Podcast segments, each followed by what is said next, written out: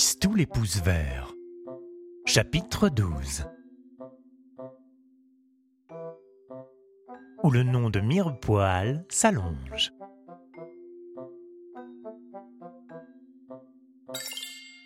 Vous pensez peut-être que les grandes personnes commençaient à se douter de quelque chose et qu'elles faisaient ce raisonnement simple? C'est toujours dans les lieux où Tistou est passé la veille que les fleurs mystérieuses apparaissent, donc ce doit être Tistou. Surveillons-le. Mais vous pensez ainsi parce que vous savez que Tistou avait les pouces verts. Les grandes personnes, je vous l'ai déjà dit, ont des idées toutes faites et n'imaginent presque jamais qu'il puisse exister autre chose que ce qu'elles savent déjà. De temps en temps, survient un monsieur qui révèle un morceau d'inconnu. On commence toujours par lui rire au nez. Quelquefois même on le jette en prison parce qu'il dérange l'ordre de monsieur Trounadis. Et puis, quand on s'est aperçu, après qu'il est mort, qu'il avait raison, on lui élève une statue. C'est ce qu'on appelle un génie. Il n'y avait, à Mirepoil cette année-là, aucun génie pour expliquer l'inexplicable, et le conseil municipal se trouvait dans le plus grand désarroi. Le conseil municipal, c'est un peu comme la femme de ménage d'une ville. À lui de veiller à la propreté des trottoirs, à lui de désigner l'endroit où peuvent jouer les enfants, celui où les mendiants doivent mendier, et de savoir où il faut ranger le soir les autobus. Pas de désordre, surtout pas de désordre. Mais le désordre s'installait à Mirepoil.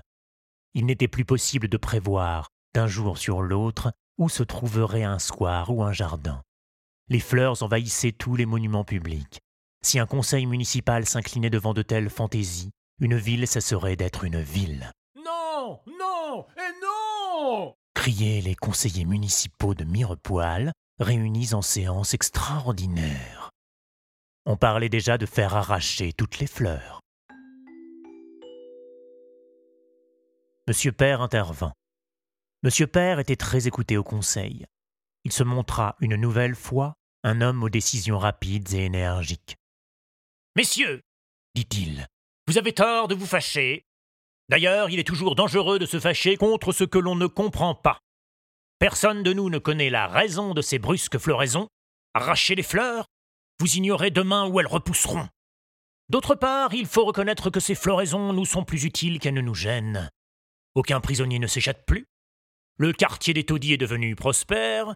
Tous les enfants de l'hôpital guérissent. Pourquoi s'irriter? Mettons les fleurs dans notre jeu et faisons en sorte d'aller au devant des événements au lieu de rester à leur remorque. Oui, oui, eh oui s'écrièrent les conseillers. Mais comment nous y prendre? Monsieur Père poursuivit son discours. Je vous propose une solution hardie.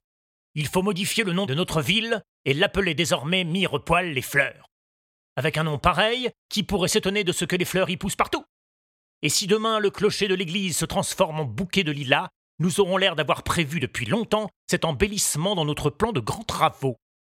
Hurrah Hurrah Hurrah hurlèrent les conseillers en saluant Monsieur Père d'applaudissements unanimes.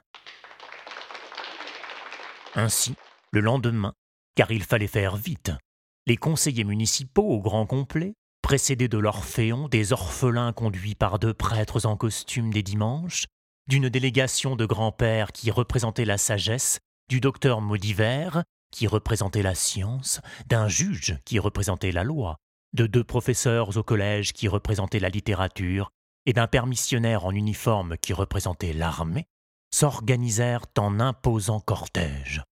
Ils allèrent jusqu'à la gare. Là, sous les acclamations d'une foule en liesse, ils inaugurèrent la nouvelle pancarte où l'on pouvait lire en lettres d'or Mirepoil les fleurs. Ce fut un grand jour.